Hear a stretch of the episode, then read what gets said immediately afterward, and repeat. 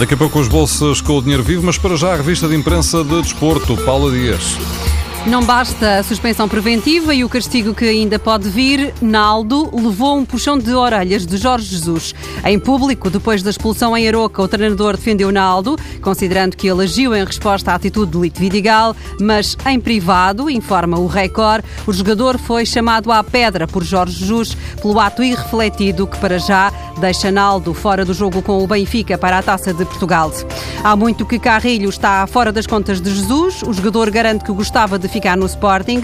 Sobre Espanha, Sevilha ou Valência, o peruano diz que a Liga Espanhola o atrai, mas ainda vai ver se há novidades. O diário Super Sport tem Carrilho na primeira página com a camisola do Sporting anuncia que o Valência aperta o cerco à cobra, a alcunha de Carrilho, numa corrida onde continua também o Sevilha.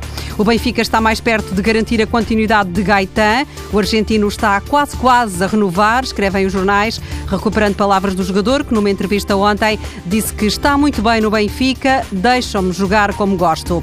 O argentino faz a diferença e não tem substituto, é a opinião de Marçal. O jornal O Jogo tem uma entrevista com o jogador, cedido pelo Benfica a um clube da Turquia. Marçal acredita que vai voltar. Depois de ter admitido a possibilidade de voltar a trabalhar com José Mourinho, Cristiano Ronaldo é agora apontado ao Chelsea. O jornal AS anuncia que, um, Ibrahim, que o responsável do Chelsea quer Cristiano e que o português seria a bandeira de um novo Chelsea. Esta é a notícia em manchete no AS, que traz também na capa uma foto de Cristiano a falar ao ouvido de Laurent Blanc, um gesto que reavivou o interesse do Paris Saint-Germain. Sem qualquer dúvida, está fechada a renovação de contrato de Kazu Miura, ou King Kazu, como é conhecido. Tem 48 anos, vai jogar pelo menos até aos 49 no Yokohama, um clube da segunda divisão espanhola. Está nos jornais a história de um dos jogadores mais velhos no ativo. A renovação foi conhecida ontem, dia 11 do mês 11. Não foi por acaso, Miura joga com o número 11. São superstições. Paula Dias com a revista de imprensa do desporto.